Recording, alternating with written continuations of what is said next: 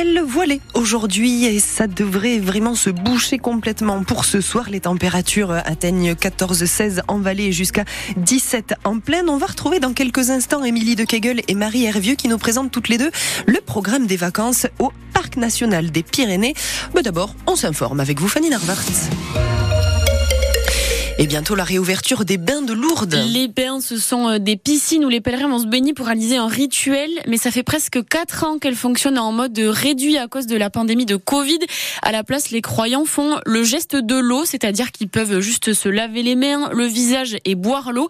Mais ce bain, c'est très fort pour les pèlerins et ça manque beaucoup, explique Marie-Christine et Anita, deux pèlerines croisées à Lourdes. J'ai eu l'occasion et puis le bonheur de me baigner dans les bains à l'âge de 15 ans. Moment de ma vie très émouvant. Et d'ailleurs, les larmes me viennent. Et je trouve que de les voir fermés, je trouve que c'est dommage. On peut comprendre pour des raisons d'hygiène, mais je pense que quand on a la foi, on dépasse ces choses-là. C'est vrai que ça manque pour nous, pour les personnes malades, de pouvoir euh, accéder à cette piscine. Pour moi, c'est quelque chose de fort. On entre dans la piscine et on ressort sèche. C'est avéré, je l'ai vécu, donc je peux attester que c'est la vérité. Et en attendant, les pèlerins se contentent comme ils peuvent du geste de l'eau, explique Paul Lenny, le responsable du bâtiment des piscines. On a eu des cas, des personnes qui sont arrivées. Est-ce qu'on peut entrer à être baigné? Non. Et ils sont retournés, ils sont partis. Il y a beaucoup de gens qui disent Oh, c'est dommage, mais je veux faire le geste de l'eau. C'est, c'est pas exactement le même, mais euh, on leur explique que la dame, elle a dit à Bernadette Allez à la source, boire et vous y laver. Elle n'a pas dit Allez vous plonger dans l'eau. Le bâtiment des piscines accueillait avant la pandémie plusieurs centaines de milliers de pèlerins par an. Si les bains rouvrent, l'affluence devra être revue à la baisse pour des questions d'hygiène et d'organisation, indique le sanctuaire. Un homme de 87 ans a été retrouvé mort dans une rivière à Oloron hier matin.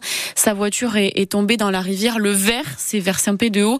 Une enquête a été ouverte pour savoir s'il s'agit d'un accident ou d'un suicide parce que l'homme présentait des fragilités. C'est à lire sur francebleu.fr. Les jeunes agriculteurs Hautes-Pyrénées continuent leur action ce week-end. Ce soir, des rendez-vous sont fixés à Rabastens, à Tarbes et au sud de Lannemezan. Vendredi soir, les GIA du 65 avaient bloqué les entrées de livraison de certaines grandes surfaces. Ils veulent maintenir la pression avec le salon de l'agriculture qui commence la semaine prochaine.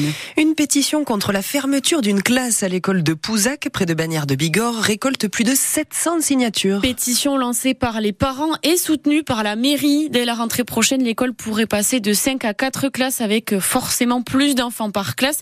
Aujourd'hui, en moyenne, il y en a 18. Ça pourrait passer à 22. Une dégradation des conditions d'apprentissage pour la mère de Pouzac, Patricia Saint-Hubéry-Chagnot. Elle prévient, le combat va durer. Nous avons commencé, on va dire, un mouvement de résistance et nous avons l'intention de le continuer. Nous sommes actuellement euh, donc avec cinq classes. Nous allons, euh, nous allons de la toute petite section au CM2. Donc nous sommes l'une des rares classes du territoire à avoir encore cinq classes, puisque la grande mode maintenant, c'est plutôt d'avoir euh, une école avec quatre classes, trois classes. Nous, nous avons la chance d'avoir toujours cinq classes et, nous défendons en fait ce, ce modèle d'école.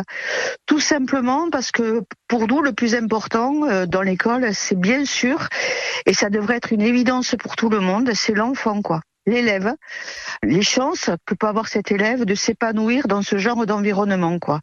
Et à l'heure actuelle, ce que nous regrettons, c'est que nous sommes dans une logique comptable économique au niveau de l'éducation nationale, et ça, nous ne l'acceptons pas. Une grosse journée de mobilisation pour défendre cette classe menacée à l'école de Pouzac est prévue le samedi 2 euh, mars à Bagnères de Bigorre, et plus largement, ce sera pour défendre toutes les écoles du territoire de la communauté de communes de Haute-Bigorre. Les médicaments vont coûter plus cher à partir du 31 mars. Un décret est paru dans le journal officiel cette nuit pour doubler la franchise médicale. Pour chaque boîte de médicaments achetés, il faudra payer 1 euro non remboursé. Jusqu'à présent, c'était 50 centimes. Une mesure annoncée par le gouvernement pour financer la sécurité sociale. En sport, euh, les résultats euh, du week-end, Fanny. Avec d'abord du rugby et la section paloise qui a gagné à Bordeaux-Bègle 20 à 10 hier soir. Ça met fin à une série de 4 défaites en championnat. Les Palois remontent à la sixième place du classement. En revanche, nouvelle défaite pour le Pau FC qui commence à perdre pied. Les Palois ont perdu 2-0 contre Quevilly-Rouen au Camp. Un mot de biathlon aussi. Les Françaises ont décroché la médaille d'or en relais hier aux mondiaux. Une première pour les femmes. Les hommes, eux, ont remporté le bronze sur le relais. Et pour les amateurs d'équitation, c'est le Grand Cross de Pau ce dimanche après-midi à l'hippodrome. C'est l'épreuve la plus spectaculaire du meeting d'hiver de Pau avec 6300 mètres de course et 30 obstacles à franchir. Ça peut même faire quelques dégâts. L'an dernier, la moitié des chevaux n'avaient pas terminé la course. Ce Grand Cross, c'est toujours un défi, explique Clément Lefebvre, un des sept jockeys qui prendront euh, le départ cet après-midi. C'est un des grands parcours de cross euh, en France. C'est un parcours qui est assez long avec énormément d'obstacles, donc il faut énormément de concentration. C'est vrai que les plus redoutés, c'est ce qu'on appelle les obstacles de terre. Il y a la banquette de Bordeaux, qui est un obstacle assez redouté. Et puis principalement, c'est les gros passages de route qui sont mythiques à, à Pau. C'est la grosse partie avec aussi la banquette irlandaise qui est, qui est le, le, monstre du parcours. C'est une butte en terre en quelque sorte euh, qu'on franchit par un contre-haut.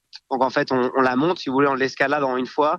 Et arrivé en haut, on fait une foulée, on redescend, mais c'est un obstacle qui est vraiment assez conséquent. Et, avec la vitesse, ça, ça amplifie le risque. Donc, euh, faut pas y penser. En tout cas, pour moi, moi, j'essaye de pas y penser. Je pense surtout à bien donner le bon parcours à mon cheval, à bien le positionner comme lui il aime, à essayer de lui faire bien sauter les difficultés du parcours. Voilà, c'est ça qui nous préoccupe avant, avant le départ. Clément Lefebvre qui avait gagné le Grand Cross l'an dernier avec son cheval Hip Hop Conti qu'il montera à nouveau cette année. Départ prévu à 16h42. En revanche, si vous préférez aller du côté de la vallée de Josbé, c'est aujourd'hui que la cavalcade du Grand Carnaval de Géronce démarre en partenariat avec France Bleu Berne Bigorre. 17 chars fleuris qui partiront à 13h30 d'Orin, direction Géronce, Saint-Gouin et Géus, déguisement obligatoire.